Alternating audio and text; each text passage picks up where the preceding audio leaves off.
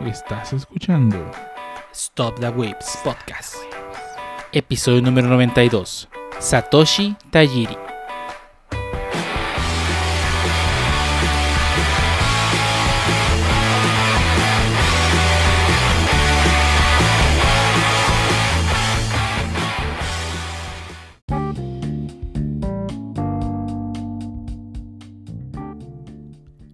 Waves Podcast, episodio número 90, un podcast dedicado a hablar de anime, entrenar juegos, manga, desarrollos y las más cosas que interesan a los webs. Y el único podcast donde eh, arreglamos bien los micrófonos 5 minutos antes de empezar a grabar. Hice Ah, pruebas no antes, lo juro. ¿Los, los arreglamos bien? ¿Seguro? Mm, Bueno, los arreglamos. Nunca, nunca dije que bien. Estuve jugando Overcooked con la configuración según y estaba jalando todo bien. De hecho, te escuchabas perfecto. Perfecto. llegó Harbo y, Perfecto. y todo se fue al carajo. Todo se derrumba dentro de mí, dentro de mí. Ah, de veras, hoy vamos a hablar de Luis Perales, ¿no? No, no se crean. ¿De qué? Ahora de qué va- es el que la canta. sí, Ah, ¿no? Sí, no creo sé, no sí. sé. Puedes decirme Ah, que la sí. canta Tito Pais y te voy a creer. Vale, la canta Don Cheto. Don Cheto. Cheto. Me suena ese nombre. Sale en Sí. GTA San Andreas. No, no, GTA 5. Ujú, Canta. Ah, es el, es el de la radio de. Ah, es SFM Los Santos, algo así, ¿no? Los Is. latinos. Los. No. Islos FM, algo así se llama. Donde sale la canción del sonidito y la de la de Poquete Tatuatis. Ay, poquete. Ándale. Eh, Él es el que canta la de Porquito y Tatuatis. Pues nomás. Ey. Así nomás. Pero bueno, Así nomás. el día de hoy vamos a hablar de, de, de, de cosas. Pero antes que nada, Harbo, dinos cómo, cómo te ha tratado la vida. Ah, digo, bien y después mal. Me fui de vacaciones con mucha cerveza y canciones, un shot. No, bueno, sí, pero ya para el último día de mis vacaciones, literalmente me requemé. O sí, sí, sí estaba en la playa, antes de que diga, sí, sí estaba en la playa. Este, y pues no manches, me ardió bien feo. Y ahorita estoy en ese inter de que me estoy, digamos, como descarapelando, pareciera este víbora mudando de piel. Hmm. Y se siente bien a gusto porque cuan- en cuanto me quita así como que el pellejito de piel, este refresca la piel y se siente bien a gusto. Pero después de ese, digamos, momento de, de tranquilidad y de disfrute, luego empieza a arder bien feo. Entonces es como de, ah, qué gusto. Y luego, ah, no es cierto. El shot, el shot de Harbo experimentando este un shot de heroína y luego los, los síntomas de la. El Ah, bajón. ¿Cómo se llama? No, eh, sí, el bajón, pero ¿cómo se llama cuando no tomas? Eh, abstinencia. De abstinencia. hey. el demonio necesita más dopamina, déjame quitar. No se crean. Pero sí, arde mucho, así es que banda. Eso de que se ponga un bloqueador cada media hora está bien. La neta, sigan el consejo, o al menos cada hora. Porque sí, no, no, no. Ustedes blancos privilegiados, yo casi ni me puse y no me quemé. No, pues cuál blanco privilegiado, según yo estoy de tu color. Bueno, sí, ¿no? Nah, Harbo, tú eres este. real- tú pareces de, la realeza a nuestro lado. Ah, no manches, no manches. Mira, está bien fácil. Un día vamos. Un día vamos. Eh, perdón. Te hablaban en inglés los meseros como el shot. Nah, el shuttle sí le hablaban en inglés. Es más, hasta preguntaban si necesitaban hablar en alemán al compa. Pero. pero no, era está bien sencillo. Un día de estos vamos al Sonora Prime a ver dónde me sientan. y ya con eso nos quitamos de dudas. Esos compas sí les saben. En esta. Ah, caray, no. Así le van a decir. Oiga, ¿Dónde me vamos a sentar? y el mesero. Ah, ¿Dónde va a pedir pastel? Voy a pedir una chocobanana. Pero bueno. Sé que tiene la chocobanana. ¿Por qué no está la banana? Es que la banana tiene. Ah, bueno. Este. No, no, no, disculpen. Eh, fuera de eso, sí, pónganse mucho bloqueador, manda, es todo lo que les puedo decir. Y sí, sí, arde, arde muy feo. Así es que, no, no, no. Eso, eso de que, de que el calentamiento, el calentamiento solar es un mito, es mentira. Antes, bueno, ah, disculpe usted, calentamiento global. lo que pasa es que yo recuerdo que antes, digo, también estaba más morro, ¿no? Podía irme. En mis tiempos. Podía ponerme nada más bloqueador al inicio de, de mi jornada que me iba a la playita. Y estaba todo el día en la playa, me mojaba y todo, no me volvieron a poner bloqueador para nada y no. Os digo, sí amanecía más rojito, pues, lo normal de estar en la exposición del sol. Pero nada así como que, ah, que me ardía y bla, bla. No. Nada de eso, nada de eso. Es que aguas van. ¿Aguas qué? Aguas, de, la, de irse. de la- ¿no? de la reclamación. Aguas de la reclamación.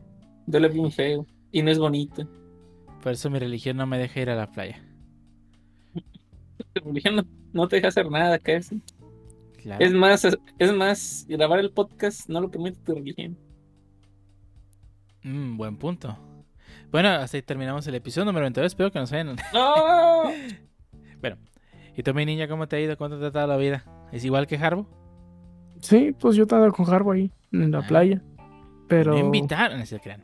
Sí, te invitamos, no existe, hijo. No me gusta la Nos playa. mandaste lo, siento, al diablo. lo siento mucho. Yo, una de las cosas que más odio en esta vida es la, la, la, la playa. Te la pudiste pasado en el cuarto Y la, y, la, tragando y la nomás. segunda cosa que más odio es como Anakin la arena. Pues, Se mete en pudiste todos haber- lados. Te la pudiste haber pasado ahí en el cuarto tragando. este, sí, sí, en el- pero- En el, en el mini split. Y tomando bebidas sin alcohol. Sí, sí, sí, tienes razón. Pero sinceramente, la verdad es que a la- a- les hubiera dicho que sí, que sí o que no, por las circunstancias que ocurrieron, pues que les hubiera terminado diciendo, ¿saben qué? No voy a ir. Las circunstancias. o sea, Salió el pre-release de. sí, cuando Manda. me dijeron que, que había pre-release, yo en ese momento iba a cancelar todos mis planes. Así que qué bueno que no les dije que sí iba. Ah, salió mejor. Eso sí me imaginé. Dije, no, hombre, donde salga algo, algo así, ¡pum! Sí, algo sí. sale el pre-release. sí, sí, sí, yo Que, te dije. que por, que por cierto, ¿cómo te fue en el pre-release? Pues me fue, fue bastante bien, estuvo divertido. O sea, debo admitir que, por lo menos en cuanto a organización, este, ahí sí, pues no es culpa de la tienda, es totalmente culpa de Bandai. Eh, Bandai tiene, no sé qué tiene. O más bien, tengo, Mucho tenemos, dinero. tenemos, no, no, creo. Bueno, sí tiene mucho dinero, pero eh, tenemos teorías de qué fue lo que pasó. Haz de cuenta que sacaron su aplicación de TCG, Bandai TCG Plus. Que la aplicación es horrible, jala con las patas, no jala en Android, no jala en, en iOS y en, en ¿Dónde jala, chinga? Entonces, ¿dónde funciona o qué? jala No, más no o menos. funciona, no funciona en Windows. No funciona en Windows. OS. Ja- has- ja- funciona casi, casi funciona. No al 100, eh, directamente usándolo en un navegador, en una computadora de escritorio. Eh, ahí es donde sí funciona. Eh, la aplicación tiene muchos problemas de login, tiene muchos problemas a la hora de organizar. Y no sé, o sea, Bandai como que ha de haber invertido mucho dinero en hacer esa aplicación. Ya sea que se lo haya encargado un tercero, probablemente se lo encargó a cierta empresa que, que no voy a mencionar su nombre. Así, Este. así co- así como dices, parece que sí le invirtió muchísimo dinero, ¿eh? Parece que le invirtió mucho dinero y estuvo forzando a las tiendas a que lo usaran. De hecho, fue tanto así que a la tienda a la que yo voy, sin que les avisaran, les crearon el evento. Crearon el, direct- el evento directamente en la aplicación de mira, va a ser este día y esta hora, hazle como quieras. O sea, no fue de que, ah, nosotros decidimos cuando no, es cuando Bandai quiso. Hubo gente que se registró desde antes, gente que pues no conocían. Hubo falta. La aplicación no les daba información de los usuarios. Más que haces el nickname que se pusieron. Ay, ¿quién es este. Este tamalito de, de fresa? Este. ¿Quién sabe quién era tamalito de fresa? O sea, no había forma de contactar a los, usuarios que se registraron como para decirle, oye, vamos a organizar este día para que vengas. Una, o sea, fue una serie de factores horribles, pero lo bueno es que respetaron, o sea, la tienda respetó todos los lineamientos de Bandai, por muy malos que estos eran, la verdad es que los o sea, el Super Pre-Release, en mi opinión, fue un desastre, o sea, absoluto, o sea, nada salió bien, el producto llegó tarde, eh, pues bueno, eso ya lo sabíamos porque Bandai. Este, la aplicación funciona con las patas, la organización por parte de Bandai fue horrible y las tiendas tuvieron que hacer lo que pudieron con lo que tenían, ¿no? Y además estamos en México, así que muchas tiendas del país estuvieron, pues ahora sí que vendiendo los decks a precios ridículos y quedándose con los premios, ¿no? Eh, pues desafortunado, digo, eh, al parecer Bandai, este, a pesar de que ya, ten- ya tener tres TCGs actualmente en, en- en activo en América, porque en Japón tiene como siete más, este, pues no ha logrado ahora sí que tener una, una, una, organización decente, sobre todo en Latinoamérica, ¿no? Porque por lo menos en Estados Unidos, a pesar de que he visto que mucha gente se quejó, creo que les fue mucho mejor que a nosotros. Pero pues este, en sí el evento estuvo, ya a la hora de jugar estuvo bien, estuvo bastante bien organizado en, en cuanto a se pudo. O sea, dejando de lado los problemas de, que generó la aplicación, dejando de lado eso, el resto estuvo bien. O sea, y dejando pues, de lado el, el, el problema de logística, ¿no? Sí, dejando todo eso de lado de logística porque no había forma de arreglarlo. El evento salió bastante bien. Y este debo admitir que la tienda es bastante legal porque ellos sí entregaron los premios que se, como se debían haber entregado. Lo cual pues hace que, que se dé confianza. Y una cosa que, nos, que me gustó mucho es que al parecer sí hay mucha, mucha aceptación del juego. Sí hay mucha gente que fue el mero día del evento diciendo, oye, quiero jugar. Y pues es que, oye, perdón, es que ya no tenemos producto para dar o para vender. Así que interés hay. Eh, y pues eso va a provocar a que, a que, haya comunidad. Así que pues probablemente el juego, a diferencia como yo lo había pensado, que probablemente no pegue porque Latinoamérica. Porque Latinoamérica no sale de Dragon Ball y Naruto. Probablemente pase lo que no creí que iba a pasar, lo cual pues me alegra bastante. Es, ¿eh? es que, es que ya, ya, lo están pasando por Canal 7. Por Canal 7, ya, ya sé. Y, sí. y, y, y, ya, y ya está en Netflix y, ya van a eso. llegar. Y, eh, ya está, ya está, ya están 396 capítulos doblados. Galleta, galleta, meta galleta. Ah, no, aquí no es. Eh, ya, ya, pero... Sí, sí, sí. pero si no, goma, goma. Sí, no, ah, de, de, hecho sí. Uh -huh. Perdón, dale, dale. No, adelante, dilo, dilo que ibas a decir. No, digo que se me hace interesante de que, digo, de, de hecho lo comentábamos fuera de podcast, ¿no? De que uh, nuestro miedo era de que, ah, Simón, o sea, que solamente los fans de One Piece se interesaran, y no es que todos los fans de One Piece le interesen los TCGs tampoco, entonces... Si sí, o sea, es, es un, si es un diagrama de Ben que sí se cruza, Ajá. pero ¿qué tanto se cruza? Ajá, entonces era así como de, si es así de pequeño y si aparte los que les gusta y TCG no saben que viene TCG, a lo mejor es muy poco y pues hay que tratar de crear comunidad y una de las cosas que me alivió fue cuando te pregunté, oye, y dijiste, no, pues hubo mucha gente y ya no pudo jugar. Yo dije, ah, yo sí respiré de alivio de que, uff, o sea, al menos, al menos en nuestra tienda, digamos, local, este, se vio el interés, pues. Y eso, uh -huh. pues, está chido. O sea, está chido porque al final del día eso puede hacer que la tienda, pues, empuje más por producto. Oye, necesito producto, oye, necesito producto. Uh -huh. Para, y... pues, ahora sí que conseguirlo. Que, que, y además ahí... de que se cree comunidad, ¿no? Porque si el juego no tiene comunidad, pues luego es muy difícil conseguir pues, las cartas, ¿no? No sé si recuerdas cuando jugábamos Dragon Ball, que pues conseguir ciertas cartas era muy, muy complicado. O caro. O caro, y ahorita pues es todo lo. O sea, va a ser todo lo contrario, lo cual pues me alegra bastante. Va a ser como, espero que sea igual de, que Digimon, que Digimon es un juego, un juego muy, muy barato en cuanto a, a, las, a hacerte decks. Este, obviamente, como todo juego, están las chase cards, ¿no? Las cartas que valen mucho, las cartas alternativos y todo eso. Pero lo chido es que todo el precio bruto del producto este, va a estar ahí. Y no tanto en las demás cartas, lo cual va a hacer que el juego sea bastante económico, ¿no? Uh -huh. Así que por lo menos ahí tengo esperanza. Falta ver cómo nos va ahora en diciembre con la salida oficial ya del producto. Pero pues, ahora sí que expectantes, ¿no? Para ver para ver cuánto, cuántos sobrecitos vamos a abrir, Harbo. Los que se dejen. Los que se dejen, va. Pero bueno, dejando de lado ya ese tema y después de haberle mentado la madre un poco Bandai, vamos a pasar a hablar de otra compañía. Bueno, no, no otra compañía, vamos a hablar de otro personaje. Que en esta ocasión vamos a hablar de un personaje este, muy importante en cuanto a la industria de los videojuegos en Japón. Eh, vamos a hablar de un género que pues eh, todo el mundo conoce el juego al que, al que hace referencia. Básicamente es el inventor del género. El género de videojuegos conocido como el Monster Catching es sin lugar a dudas uno de los más populares de, del mundo. Muchas empresas han intentado quedarse con una rebanada de este pastel. Desde Yokai Watch, la saga Shin Megami Tensei e incluso de otras sagas del género, de, este género, de perdón, otras sagas de diferente género, como puede ser Dragon Quest, que pues como saben es un RPG a, con su versión Dragon Quest Monsters, y pues otras, ¿no? Que he intentado hacer su, su, conversión a este género, como Monster Hunter y Monster Hunter Stories, ¿no? Pero ninguna ha logrado lo que Pokémon pues, ha logrado, ¿no? Valga la redundancia. Pero ¿cómo, cómo inició esto?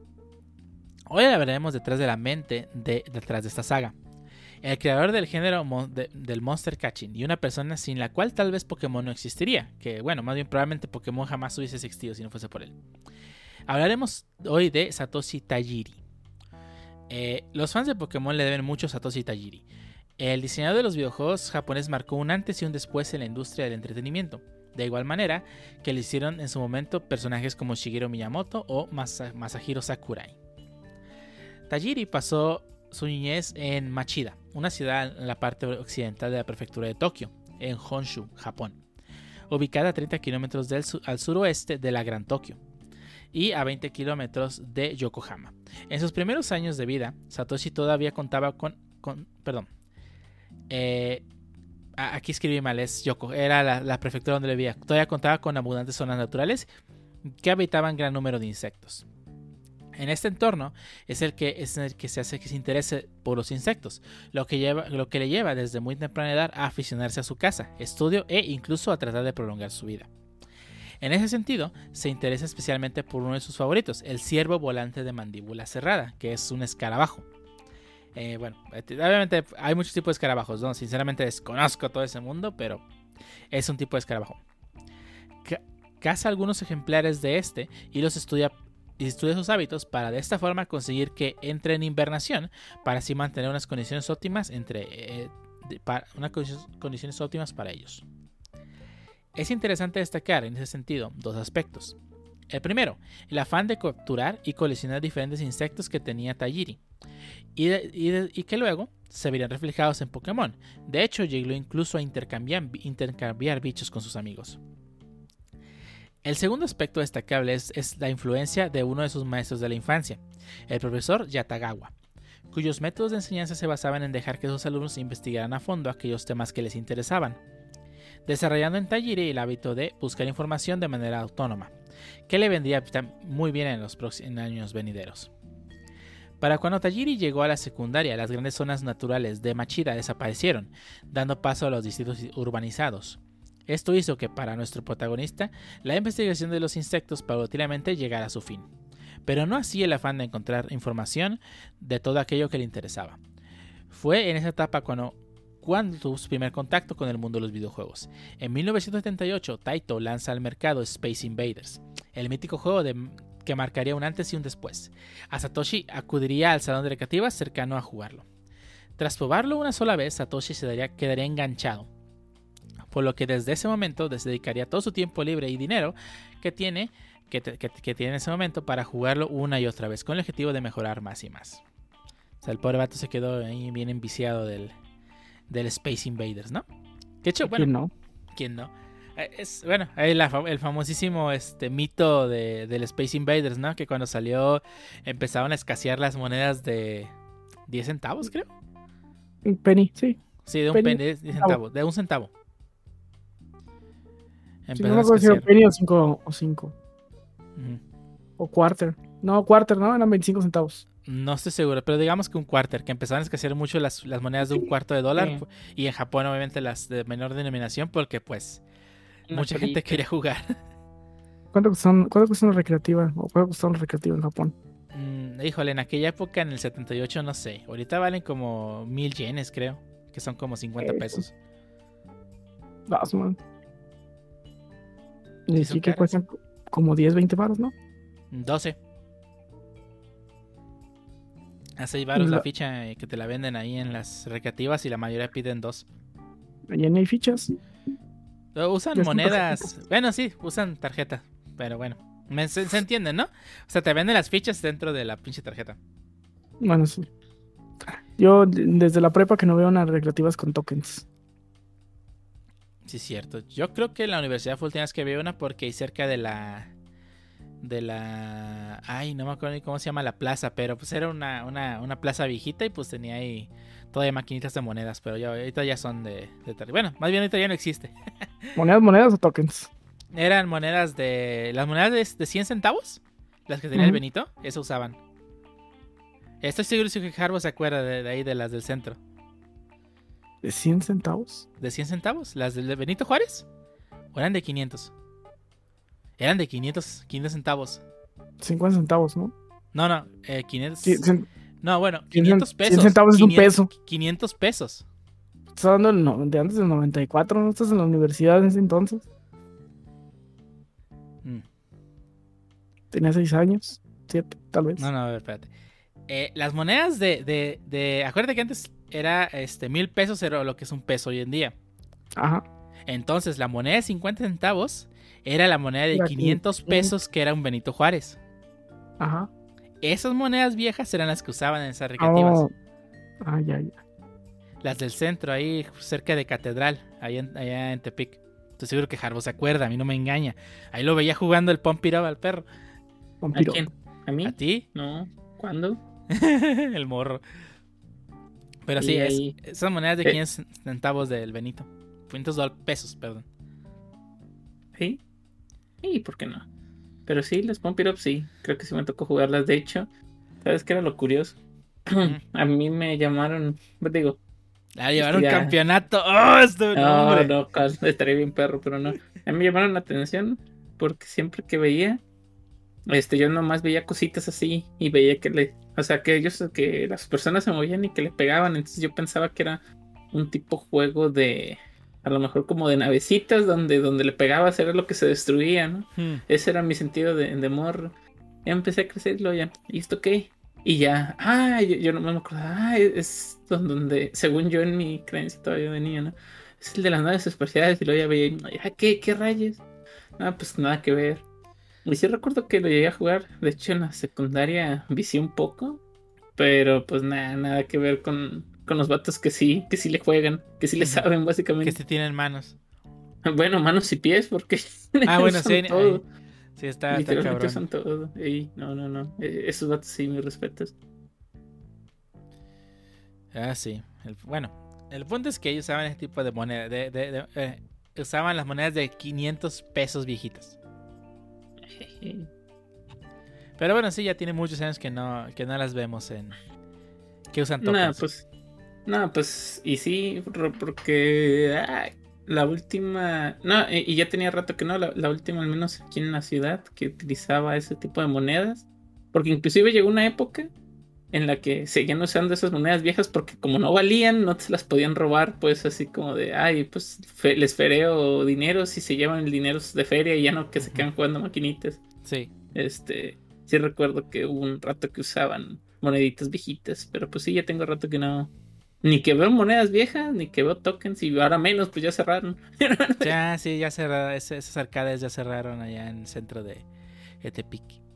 Y de la Benemérita Ciudad de Tepic. Sí, pues ni modo, ni modo, eso sí pasa. Pero bueno, a- a- hoy, en, hoy en Japón se sigue, sigue habiendo muchas recreativas, ¿eh? Muchas arcades. Pero valen ¿Sí? bien caras, sí, muchísimas. Si algún día van a ir, espero que algún día vayan, este, hay, hay muchas. Ah, como si Vamos, hubiese sí, ido ne- yo, ¿verdad? No, no, no, no vamos a ir ninguna vez, ¿no? Pues ya, Sí, sí, yo ya me hice la idea de que jamás voy a ir. Pero bueno, ya, no hay ninguna vez. GG. continuando, eh, Tajiri acudió a los salones recreativos no solo para jugar, sino también para observar a otros hacerlo y desarrolla un- una serie de métodos que, en poco tiempo, hacen que se convierta en uno de los mejores. Eh, pero su pericia no se queda únicamente en Space Invaders, sino que probaría títulos como Pac-Man o Galaxian y obtiene en todos ellos unas puntuaciones sumamente altas. Investigando a fondo los juegos, tal y como hacía en la primaria con los insectos, Tajiri desarrolla una serie de tácticas que lo convierten en uno de los mejores. Ante el asombro de sus amigos, Tajiri empieza a considerar la idea de compartir con los demás sus métodos que había dado para, su- para superar los juegos, en lugar de quedárselos solo para él. En 1983, y con tan solo 18 años, funda Game Freak, una revista autoeditada cuyo objetivo era compartir trucos y guías para ayudar a los jugadores a superar diferentes videojuegos. El fanzine, nombre que reciben estas tipos de revistas autopublicadas, fue distribuido por una tienda especializada en Shinjuku. Y debido a que, en aquella época no había guías sobre videojuegos, se hizo muy popular en muy poco tiempo. A medida que van lanzando nuevos números, el nombre de Satoshi Tajiri comienza a ser conocido por todo Japón, por lo que el futuro del creador de, Pokémon empieza a recibir cartas de fans agradecidos que comparten sus conocimientos, ¿no? O sea, pues él aquí ya funda oficialmente lo que es la revista Game Freak. la cual estoy segurísimo que han llegado a ver algunas de las imágenes que son básicamente este papel, creo que es este es no es A6, me parece un papel A6. Eh, varios juntos, doblados por la mitad y engrapados, ¿no? Básicamente ese era, el fanzine. Pero pues como publicaba guías y pues todo eso, que pues bueno, también ya tiene muchos años que no vemos revistas dedicadas a videojuegos que publiquen guías, porque pues internet mató toda esa cultura. Este, pues era de las primeras revistas que traían ese tipo de trucos, ¿no? y de hecho, creo que las últimas, y no me acuerdo cómo se llamaba, pero de las últimas revistas que me que llegué a checar así de videojuegos, que era como guía, creo que fue como en el 90 y, ¿qué sería? 98, por ahí, 98, 99, cuando la guía, bueno, cuando aquí en México salió la guía de, del Zelda, de hecho, creo que fue bueno, no sé si la sacaron antes, pero por esas, por esas fechas fue la, última creo que vi. Y venían, digo, también venían de varios juegos y de otros, pero, pero sí. Revistas, revistas en México tuve un buen rato. Sí. Este, Club Nintendo, eh, EGS, eh, revista oficial Xbox, PlayStation Network y hasta Atomics en algún momento también tenía su sección. Y las que traían de España, como las, este... Uy, Ahí sí se me fue el nombre, pero a mí me tocó tener varias revistas españolas. Pero bueno, o sea, a pesar de que ya había, eh, hasta que seguía viendo revistas de videojuegos, ya muy pocas publicaban guías como tal, ¿no?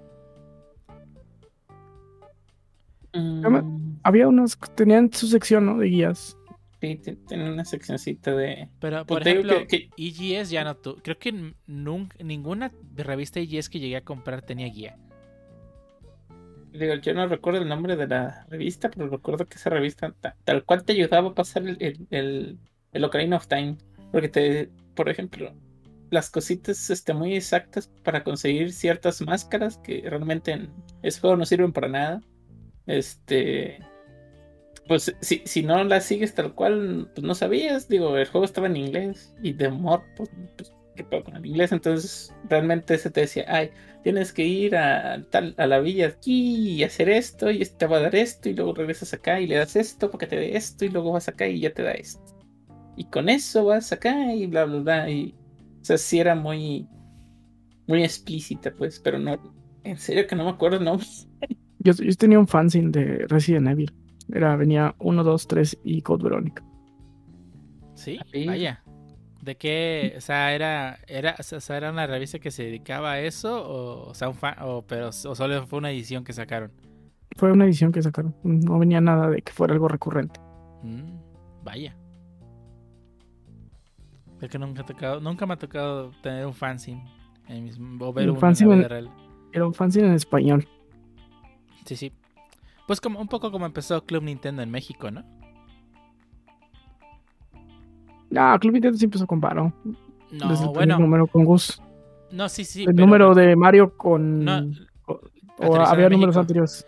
Sí, es que lo que pasa, bueno, igual faltaría algún día hacer un, Digo, sé que nuestro primer episodio fue dedicado un poco cuando falleció Gus Rodríguez, pero también valdría la pena hablar un poco de la historia de Nintendo en México.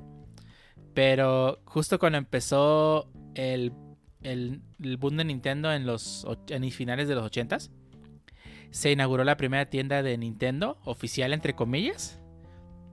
Que pues a fin de cuentas era Gamela en aquel tiempo, ¿no? Y, y Gus y este otro, iba a decir chavo, pero ya no está, bueno, en aquel tiempo era un chavo, pero ahorita ya está bien ruco. ¿Cómo se llama el otro vato?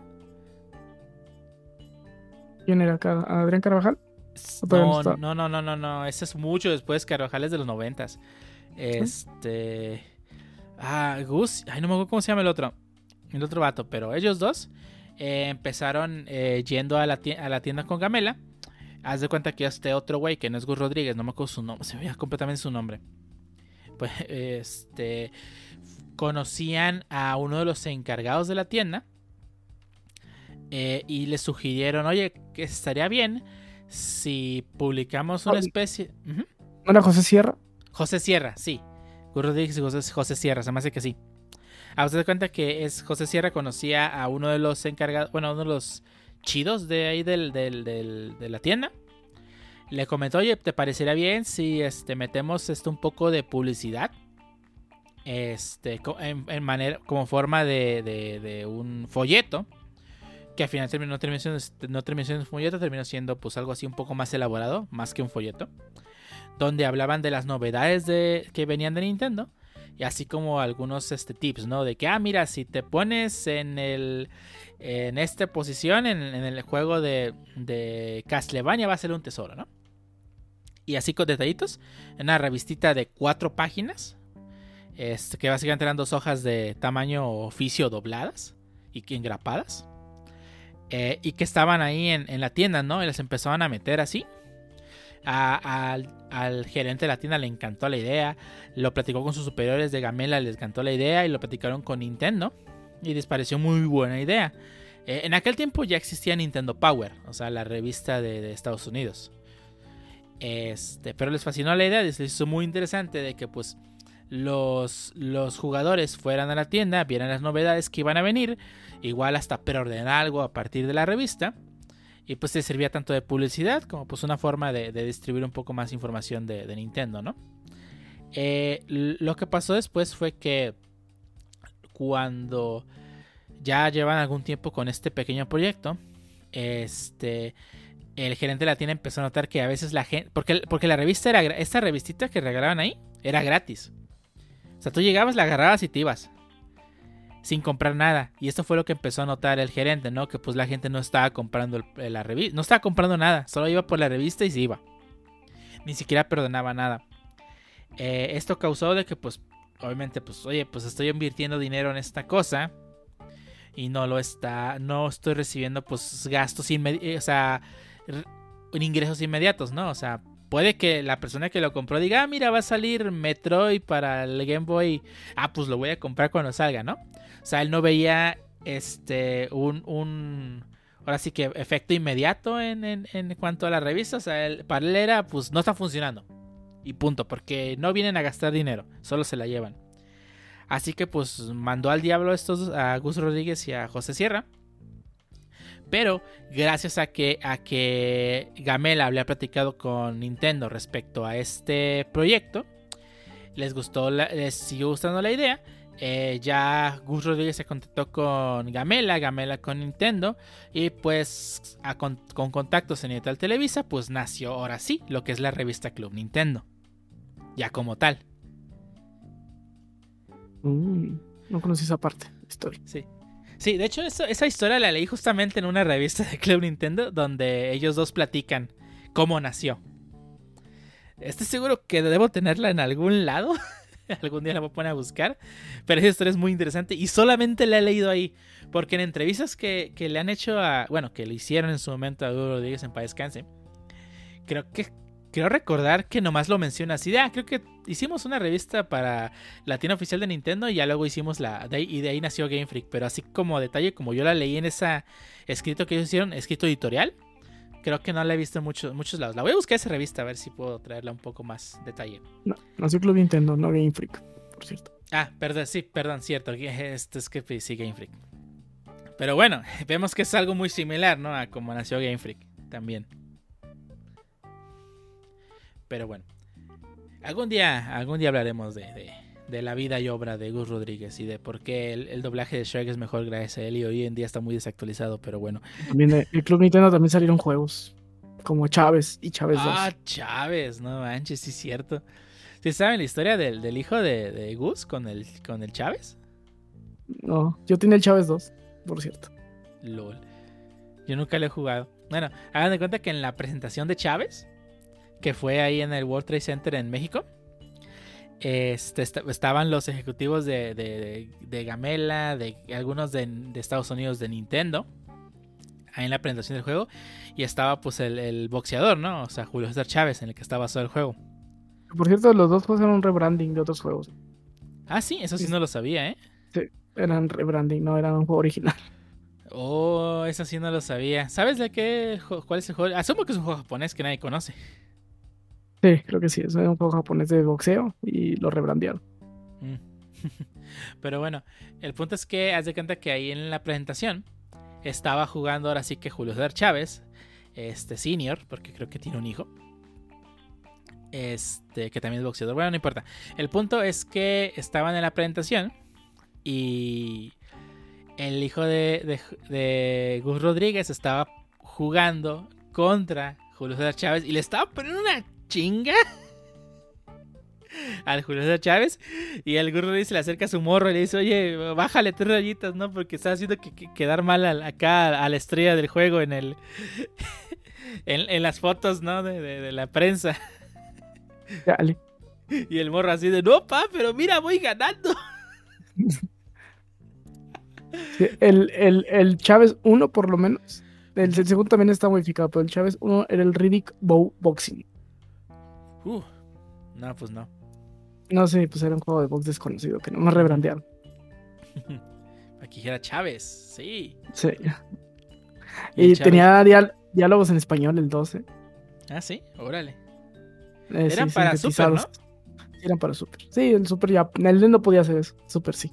Super sí podía tener voces sintetizadas. Lol. Pero bueno, sí, eso pasó en la presentación del Chávez en México. Qué loco. Pero bueno, como dije, algún día hablaremos bien a fondo de la vida y obra de Gus Rodríguez. Es más, Harbo lo va a hacer. Ese Harbo ni lo topo. ¿Quién? ¿Gus Rodríguez? ¿Ese compa qué? ¿Cómo que qué? no, no, pues no, ni lo topo. Es gracias a Gus Rodríguez que Nintendo por muchos años fue territorio. Digo, México fue territorio de Nintendo. Pokémon fue territorio de Nintendo, digo, ¿qué? Sí, hoy en día es territorio de Xbox, pero pues en su momento lo fue. Sí, no, en su momento. Ah, bueno, pues sí, es que no había otras consolas para empezar, ¿o sí? Mm, Era. Nintendo, a lo mucho Sega. Sega. Ajá. El, el Chávez 2 ni siquiera era adaptación de una secuela. El juego era, era, era una adaptación de otro juego totalmente diferente. LOL. El 2 era Boxing Legend of the Ring. No, pos de eso.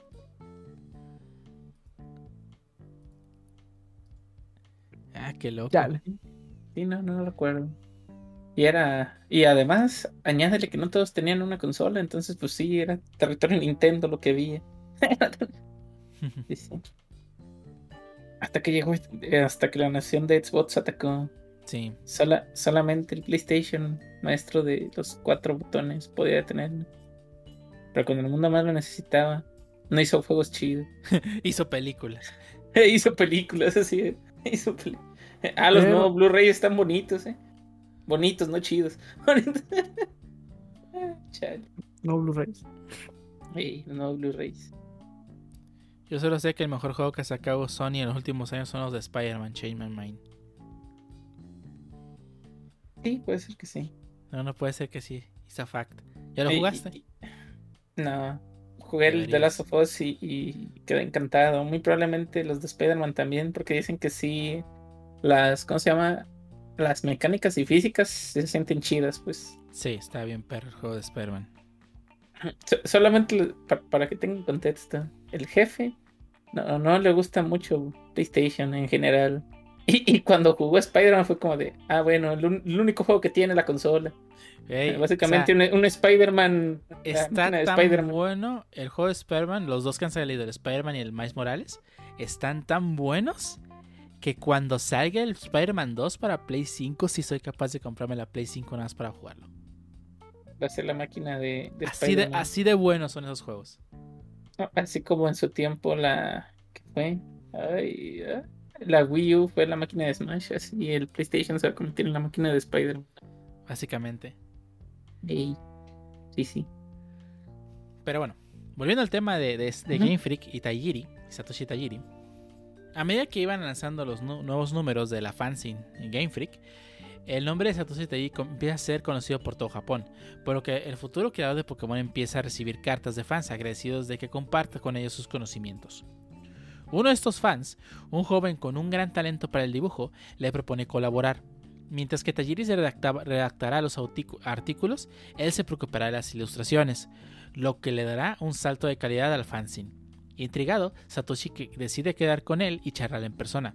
Es entonces cuando conoce a Ken Sugimori, que acabaría convirtiéndose, convirtiéndose en el director artístico de Pokémon y que al día de hoy sigue siendo el diseñador de personajes y de la franquicia. todas las cartas de Pokémon que hay que tengan un trainer, es arte de Satoshi Tajiri. De hecho, lo, dice ahí en la carta. Satoshi. Digo, Satoshi de Kenzo Gimori. Suyamori. Ahorita agarra que cualquier sí, carta que sí. tengas ahí a la mano, revisa de, de un train, train- timer, de un timer tonto, trainer, dice Kenzo Gimori. Vamos a ver si es cierto. De hecho, sí tengo mi, mi texto de Pokémon en la mano. Vaya. Deja busco un. Bueno, aquí viene siendo en español partidario. Bueno, sí, partidario. Soporte, sí, partidario. Ajá. Oh, nope. La ilustración es de Yusuki Ohmura.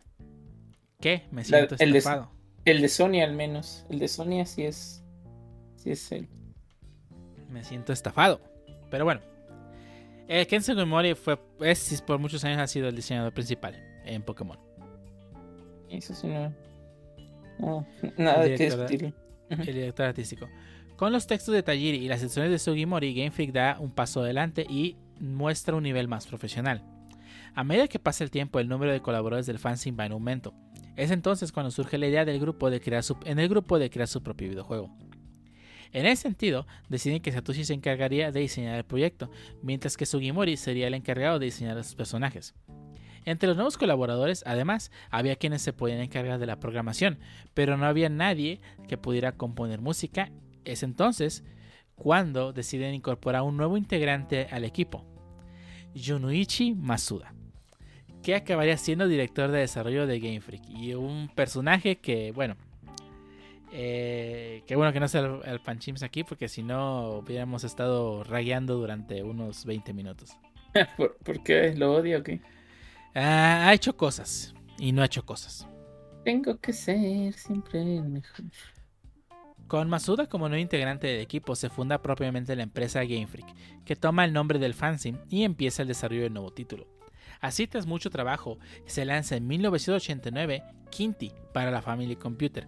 El juego es comercializado por Capcom y se convierte en un éxito y logra vender 200.000 copias. Para un estudio que va empezando, que tiene no más de 10 integrantes, pues 200.000 copias es un muy buen número, ¿no? Sobre todo en aquellas épocas.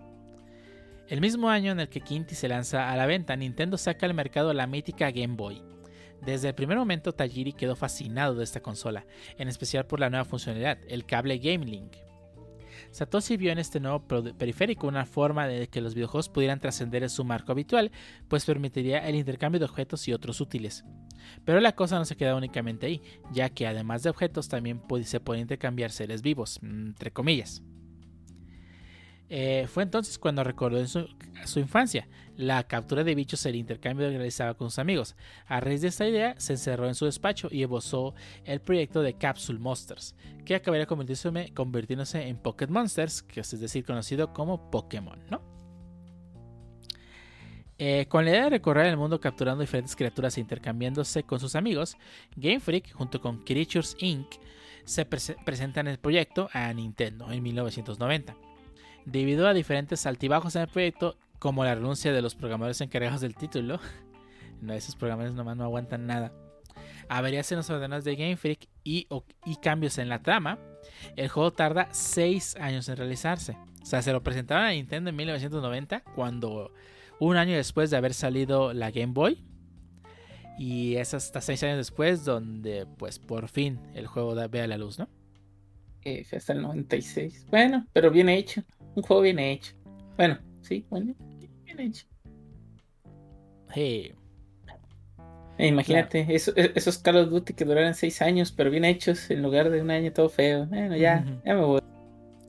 ¿No se supone que, que Call of Duty es siendo rotado por tres, tres equipos que cada tres años es uno diferente? Sí, están rotando durante tres, Tienen tres años, ¿no? Para hacer un juego. Tienen tres años pues en un juego, es correcto. Pero de hecho, tengo entendido que ya lo van a cambiar a. Básicamente, ahora sí van a tener como que seis años casi, porque quieren rotarlos a que salga un juego cada dos años de cada estudio. ¿Quién hizo, quién hizo Warzone? ¿Eh? ¿Quién hizo Nada. Warzone? Nada. No, básicamente porque quieren, según esto, No, no. quieren elevar la ¿Que calidad. ¿quién, pues. ¿Quién hizo? Ah, ¿Qué ¿quién hizo? Warzone? Ah, Infinity War. Sí, igual. Infinity Ward junto con, bueno, sí, Infinity Ward y ya después le empezó a dar mantenimiento Raven Software. Y Treasure son los pues papestados, nunca sé nada de esos güeyes. Treyarch Sí. de repente se ven unos muy buenos. Treyarch ha hecho los, los Black Ops, que son los más populares. Sí, de, de hecho, Treyarch, digo, los Black Ops se caracterizan mucho por tener zombies, bueno, juegos de, bueno, sí, literalmente zombies en el juego. Y pues cuando los metieron, y no me acuerdo cuál otro Black Ops era, que tenía, o sea, Black Ops. literalmente dicen, sí, pero hay un Black Ops en específico, no me acuerdo cuál, que dicen que tienen los mejores zombies, pues, de la saga. El Porque 3. no me acuerdo, no me acuerdo qué, qué otro le quisieron poner y fue un fracaso y El que 4 los haga estuvieron super malos y el 3 que los haga bueno. Treyarch. Que los haga Treyarch. Fin. El, el, el 3 creo que es el mejor Black Ops que, que hay. Tiene mo- muy buena movilidad y, y todo eso. El 4 no está horrible. Sí, sí. Pero, pero- No, no, no, es que, es que pues sí te creo porque esos no los jugué, pues. Ah, creo que los, que los únicos Call of Duty que he jugado propiamente han sido los, estos, eh, bueno, uno de los futuristas, el, ay, ¿cómo se llama? El Advanced Warfare, creo que se llama, ¿no? Mm. El futurista. Y Está de ahí, sí, está malito. Digo, sí tiene unas mecánicas chidas, pero mucha gente no le gustó. Digo, Yo- a mí no me gustaban los shooters en general, pero Yo el último que jugué así a lo bruto fue el Black Ops 3. Sí le metí un buen de horas. me va a pedir. Sí. Así que ahora que salga este... Ah, Infinity Warfare 2, creo que es. No, Modern Warfare Es Modern Warfare 2. En, en Game Pass, pues ahora sí a ver qué. Vamos a jugarlo a ver qué tal.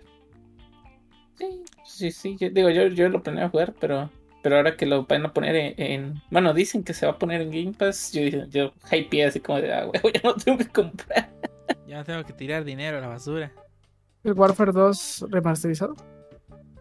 Mm, No, no, No es- remaster. no es remaster. Aquí hicieron un reboot.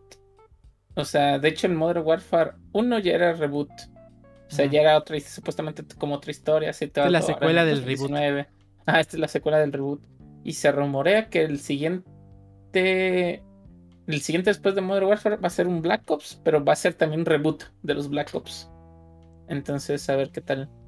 Espero que conserven la movilidad porque era lo mejor del Black Ops.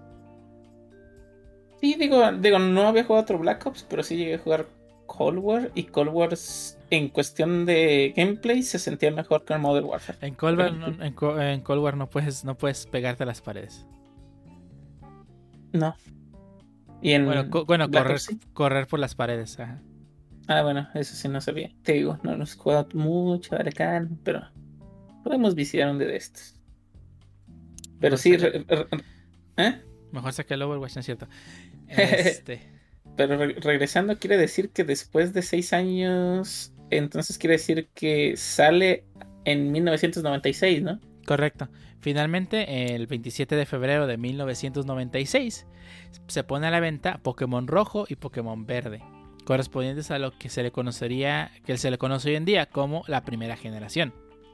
El salto definitivo al estrellato de la saga se produjo cuando Nintendo anunció que existía un Pokémon oculto al que solo los mejores entrenadores podían capturar, Mew.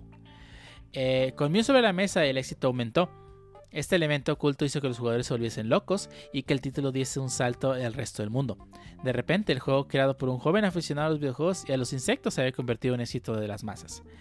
Este Pokémon oculto se debió gracias a un pequeño problema de desarrollo debido a la falta de espacio en los cartuchos y a la incapacidad de los desarrolladores de escribir elementos adicionales para capturar a cierto Pokémon. Decidieron cortar al Pokémon número 151 del juego, pero manteniendo todavía los datos de fondo del juego, lo que llevó a la suposición y confirmación final de que, de que originalmente estaba destinado a ser lanzado dentro del juego.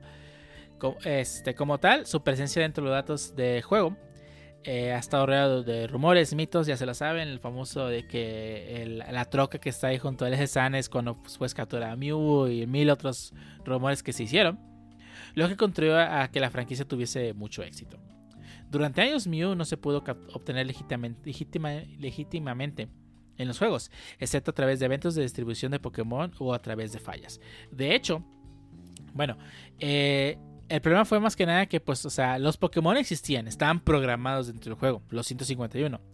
Pero nunca, a la falta de, debido a la falta de espacio, pues tuvieron que, no pudieron meter un evento dentro del juego para que Mew saliera, no pudieron agregar una historia nueva para poder obtener a Mew y pues lo removieron por completo, ¿no? Ni siquiera había espacio para ponerlo como random encounter, tanto así tenían límite el espacio el cartucho. Este, en, la en la primera del 96, eh, Tajiri utilizó la revista japonesa Korokoro Comic como una exhibición experimental de Mew y distribuyó las primeras y en esa se distribuyeron las primeras cartas del Trading Card Game de Pokémon eh, como regalo, lo que sorprendió a muchos, en Game Freak, incluyendo a Morimoto, el creador de Mew y el programador principal de Game Freak. Debido al éxito del experimento, el 15 de abril de 1996 Game Freak anunció un concurso para lanzar a Mew públicamente únicamente a 151 ganadores. Tajiri describió el uso de Mew para crear exageraciones en torno a un personaje invisible dentro del juego para mantener vivo el interés del título y crear rumores y mitos sobre el juego que transmitieron de boca a boca, lo que resultó un aumento en las ventas del juego. De hecho, fue, o sea, fue tanto el show que esos 150 personas que ganaron a Mew por primera vez mandaron sus cartuchos a Game Freak y tal cual, el programador este Moritomo, si se pronuncia así, ¿no? Morimoto. Tal cual, metió el cartucho en, el en la máquina para debug y a mano, o sea, codeaba tal cual el, el, apuntador para agarrar a Mew y que apareciese en la caja del, entrenador. No era así un proceso, era tal cual metió, reescribió el juego para que apareciera. A manita. A manita. Era, artesanal. Es artesanal. Lo hizo con 150 cartuchos. Luego hubo otro evento más adelante. Y en los eventos grandes a los que iba Game Freak, en su stand, estaba Morimoto por atrás con su computadora y su máquina de debugger. Llegaba alguien, le daba el cartucho y se lo entregaban y él atrás haciendo a mano eso. Chale. ¿Es en serio? literalmente ese compa así chambeado. Escribiendo en producción. no haga pruebas en producción, compa, mire. No manches, sí, sí, sí, fue, fue acá todo un show. Pero oye, eso, aumentó muchísimo las ventas de Pokémon. A mediados de ese mismo año salió a la venta la edición especial Pokémon Azul, cuyo protagonista en la portada no era otro que Blastoise, ¿no? Porque recordemos que en Japón los originales son Pokémon Red y Pokémon Green, el cual tenía a Charizard y a Blastoise correspondientemente en la portada. Eh, Pokémon Azul salió después, ya con Blastoise en la pantalla. Venusaur era el otro, perdón. Este, ya con en la portada. Y son los que nos llegarían a América, ¿no? América nos llegaría en Red y Blue. Dos años después llegaría la edición especial de Pikachu con Pokémon amarillo. Eh, no cabe duda que los. una pregunta: ¿cuál era la diferencia de la edición de, Pikachu? Bueno, más bien, ¿cuál era la edición de Pikachu, el Pokémon amarillo? ¿Cuál era el rojo o el verde? No. Eh, era Ninguna de las dos. Era azul. Sí, la edición de Pokémon verde y green, y red japoneses son las primeras ediciones. Tienen muchos sprites no tan chidos y muchos errores en la lógica. Cuando sacaron Pokémon azul, habían corregido muchos de esos errores, actualizaron muchos sprites y este y pues el juego en sí era mucho mejor ya que habían optimizado muchas cosas en memoria. Este, el Pokémon amarillo salió dos años después con los cambios que pues son básicamente que la historia es diferente. Eh, existe el equipo Rocket como lo vemos en la serie. El, equipo que tiene el entrenador principal y que los Pokémon que se pueden encontrar eh, en, la historia están hardcodeados, que se pueden encontrar los mismos Pokémon que se encuentra en el anime, que son este Pikachu este, y los tres starters, o está hardcodeado que los puedo obtener a huevo. Y también un IVE está hardcodeado que lo puedes, que lo puedes obtener. Este, así que pues todos esos este, son, son los cambios que se hicieron. Más que además Pikachu te está siguiendo todo el rato en el juego. Puedes hablar con él y etcétera, ¿no? Ah, ya. Y está basado en la edición azul. Y Pikachu tenía surf. Ah, y aparte Pikachu podía aprender surf y flying. ¿Flying? ¿Qué? Sí, sí, sí. De hecho, hay una carta de Pokémon, los Pikachu con unos globitos, que representa eso. Y también un Pikachu surfeando. Surfeando. Jeje, Son las diferencias que hay. Ah, bueno, y obviamente los grunts del equipo Rocket en su mayoría son al Jesse James que salen en la, en la película, ¿no? en la película, en la en anime. En la- ujú, Ya. Ah, es cierto, saben Jesse J. Ujú. Y, y traen un, un, Y Cans y un coffin. un canción copy. Tiene memes. Y el gato. Meowth. Miau. Eh, no cabe duda que los títulos marcaron un antes y un después en la historia de los videojuegos. Pues aún hoy en día, eh, 26 son, no, ya estamos. Ay, creo que lo escribí mal. ¿Cinco? No, sí No, son no. 26 años. De, del 96, sí. No. Sí, no, sí, sí, sí. Sí, sí, y se cumplen 26 años de Pokémon. Sí, sí, sí. Sí, del 96, sí. Sí, sí. Se mantienen como títulos más, como los títulos más vendidos de la saga, con más de 46 millones de copias en todo el mundo. Por supuesto, el fenómeno de Pokémon no paró allí. Eh, un año después del lanzamiento de Rojo y Verde, empieza a emitirse en TV Tokio la serie animada Pokémon en 1998 y se estrena el primer largometraje de la saga, serie que hoy en día sigue en emisión. La historia continuará. Eh, ese Sí, mismo yo- año. Yo, yo fíjate que cuando recién la vi no pensé que duraría tanto. Porque recuerdo que al inicio, ah, sí, son 150 Pokémon. Y yo así como de, ah, no me, no me acuerdo cuál episodio es exactamente, pero, ah, cuando, ah, cuando encuentran, bueno, cuando un tipo tiene a un Dragonite. Y recuerdo que ese tipo tenía así como en su, de este, en su espacio, es que hay muchos Pokémones, miren, son 150. Además, los que hay por ahí sin descubrir. Y así, y, y así como de, pues, ah, caray, puede haber más sin descubrir. Y ya, sorpresa, sorpresa, sorpresa. Oye, es que no en esta es- región hay otros diferentes, no son iguales. Entonces no eran 150 en el mundo, ¿para qué me mentías desde el inicio? No, no, nunca mintieron, son solo 150 o más que ver. Ah, bueno, todavía. La canción lo decía, ¿eh? Yo sé. Nunca te mintieron.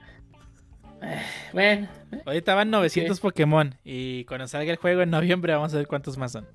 Pues ya desde el principio te decían que había Pokémon que no estaban numerados todavía. De hecho, en el primer episodio del anime sale Ho-Oh, que es el Pokémon de- que sale en la segunda generación.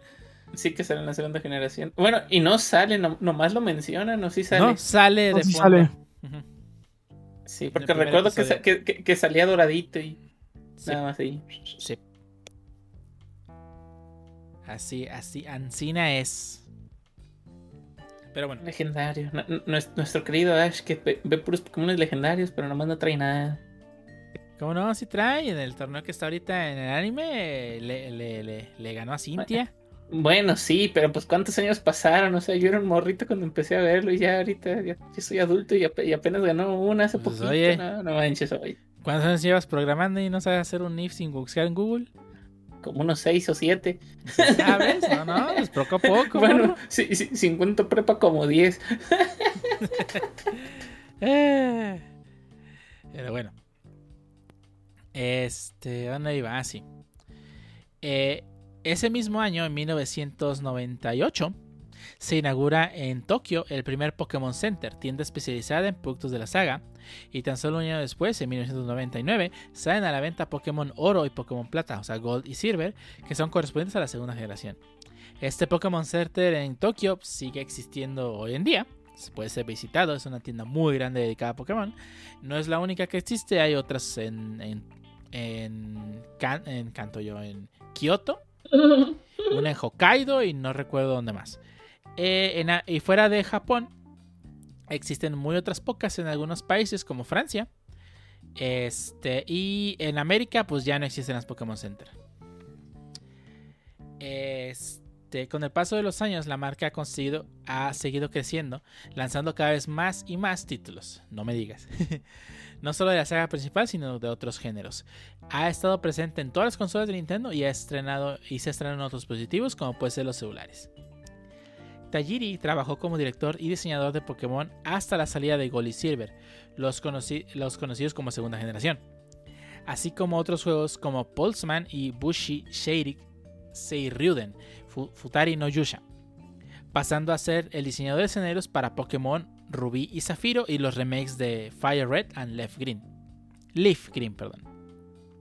Fue a partir del desarrollo de Drill Drowser y de Pokémon Diamond y Pearl que Tajiri eh, únicamente trabajaría en la silla de productor ejecutivo de los juegos de Game Freak, dejando, tanto el, asiento, dejando el asiento de director a, a Junichi Masuda, del cual hablaremos eventualmente de él y de que y hablaremos de por qué el fandom lo ama y lo odia.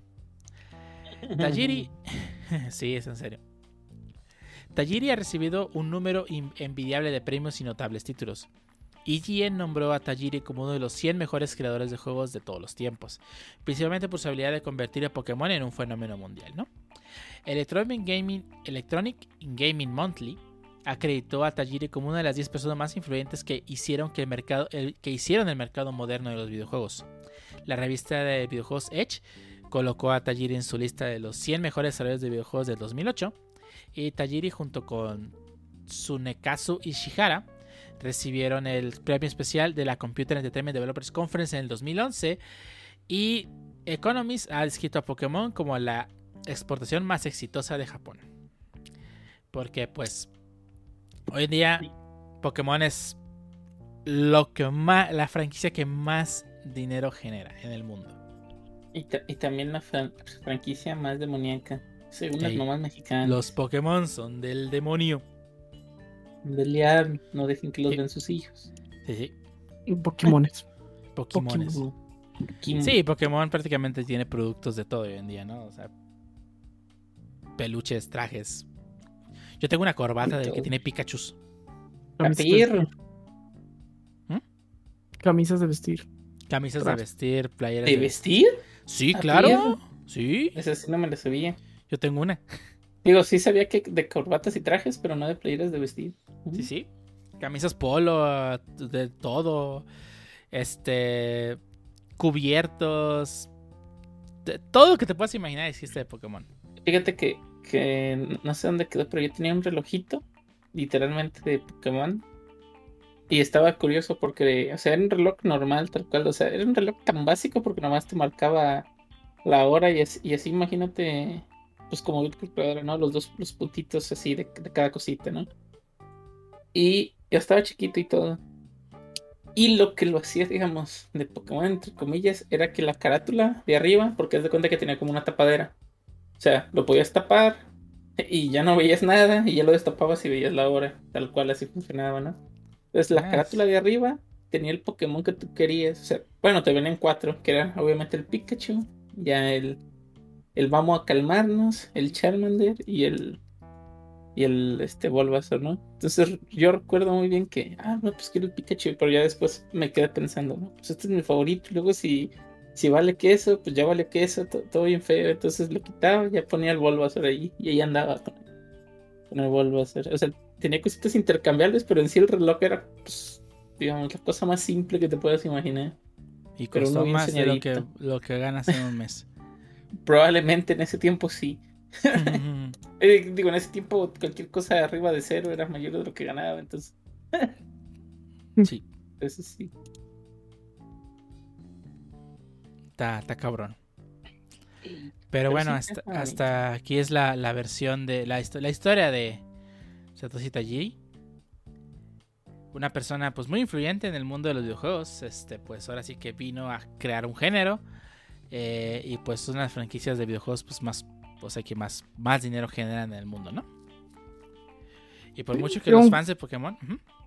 Pues creo un juego en género para Nintendo, pero pues realmente los otros Pokémon Monsters, o sea, más allá de Digimon, creo que nadie más le ha dado. Bueno, Yokai Watch últimamente. Digimon no es un no es de Monster Catching, no tiene, no tiene un género. No es un Monster Catching porque realmente ahí nomás tienes uno, fin. Yokai Watch. Yokai Wachi, Monster Hunter Stories, este, Dragon Quest Monsters, Shin Megami Tensei es un Monster Catching, aunque a Boller le, arda que se lo diga. y, este, y digo, o sea, muchos han intentado, o sea, eh, ¿cuántos juegos no ves que dicen, ah, este es como Pokémon? Y, no, y, y todo el mundo dice, sí, ya llegó el que va a matar Pokémon, y boom, sacan un nuevo Pokémon, y pues Ahí vamos como perros a comprarlo. La neta. Pero sí, es una franquicia que pues ahora sí que está prácticamente en muchos ah, dispositivos. Robopon. ¿Robo qué? Robopon. ¿Cuál es ese? ¿No? Ah, fueron bien populares en Japón Sí, me imagino. hace mucho. Ahí están lo, el, mos- el Pokémon Mortis que se le pasa celular. es un Pokémon. Y todos los juegos de gacha se inspiraron en Pokémon, a mí no me engañan. Medabot. Ah, Medabots también. Bueno, su versión original, porque obviamente el anime pues no tiene nada que ver.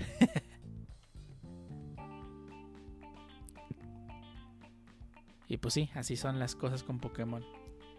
Pero bueno, ¿algo más que quieren agregar? Antes de dar por terminado este episodio número 92. Hay que bañarse, banda. ¿Para qué o qué? ¿Cómo que ¿Para qué? ¿Y para qué? Por salud.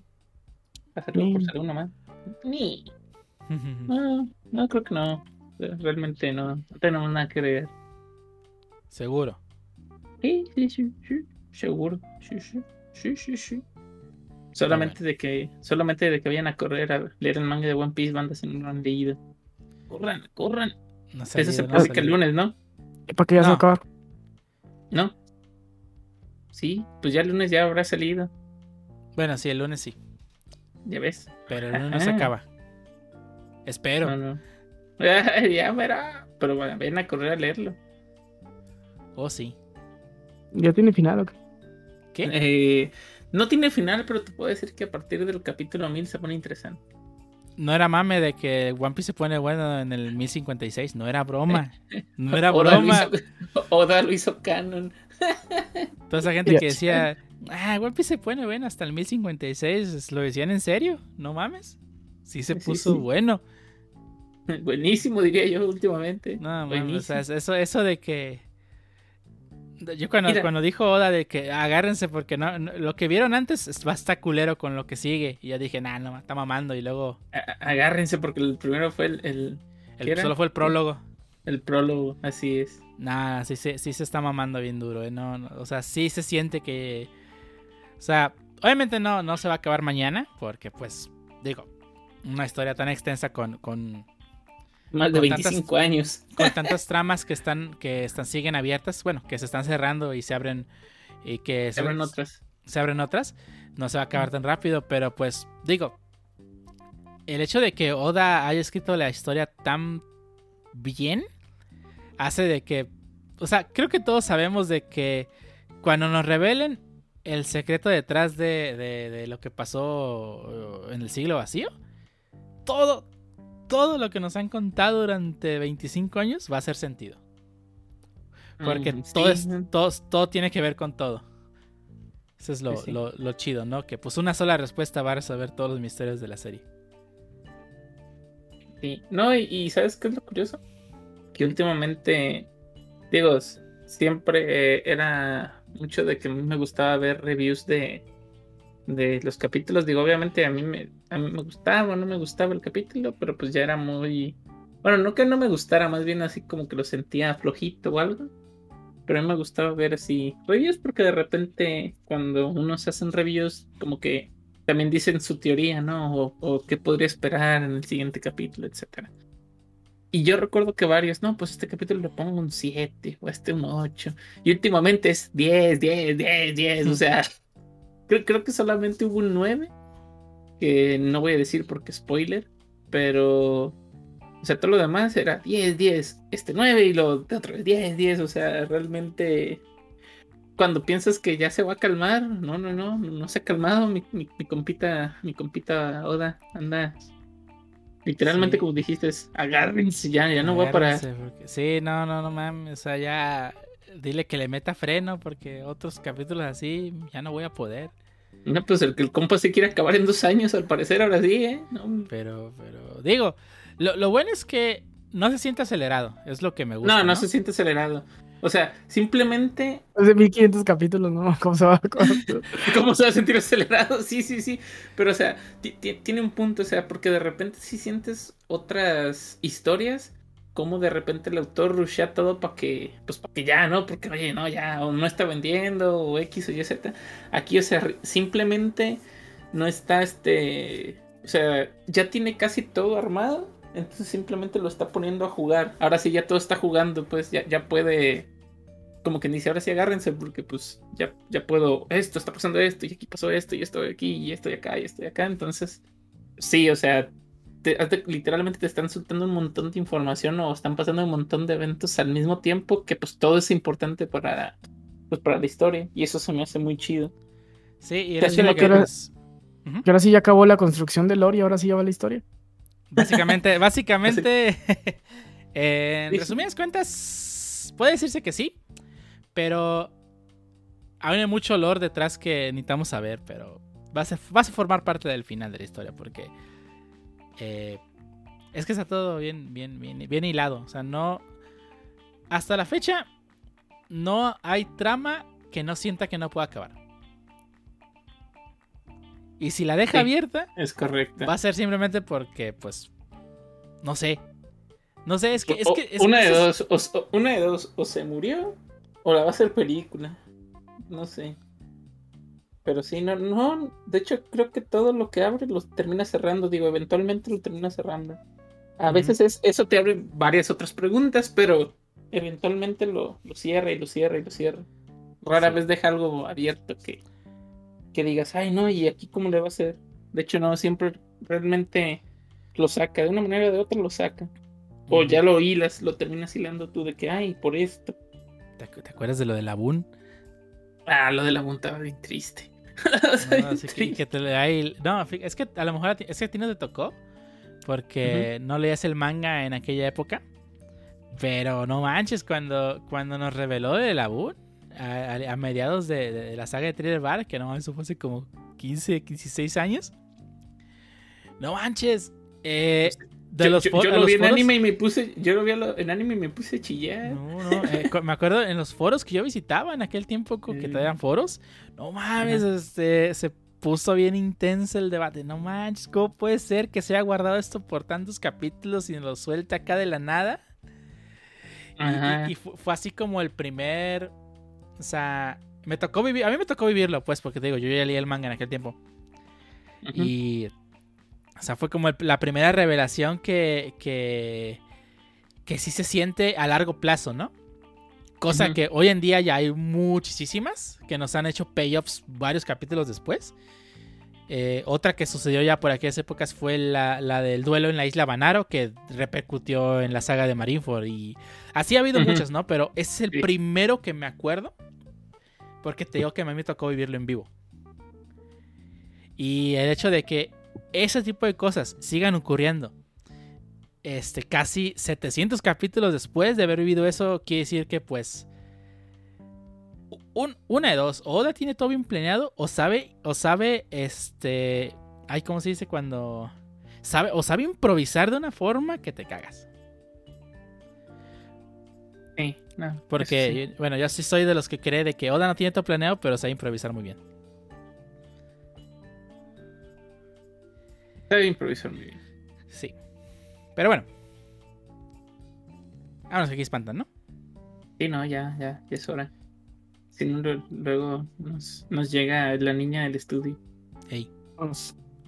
Vámonos, se vayan, ¿Eh?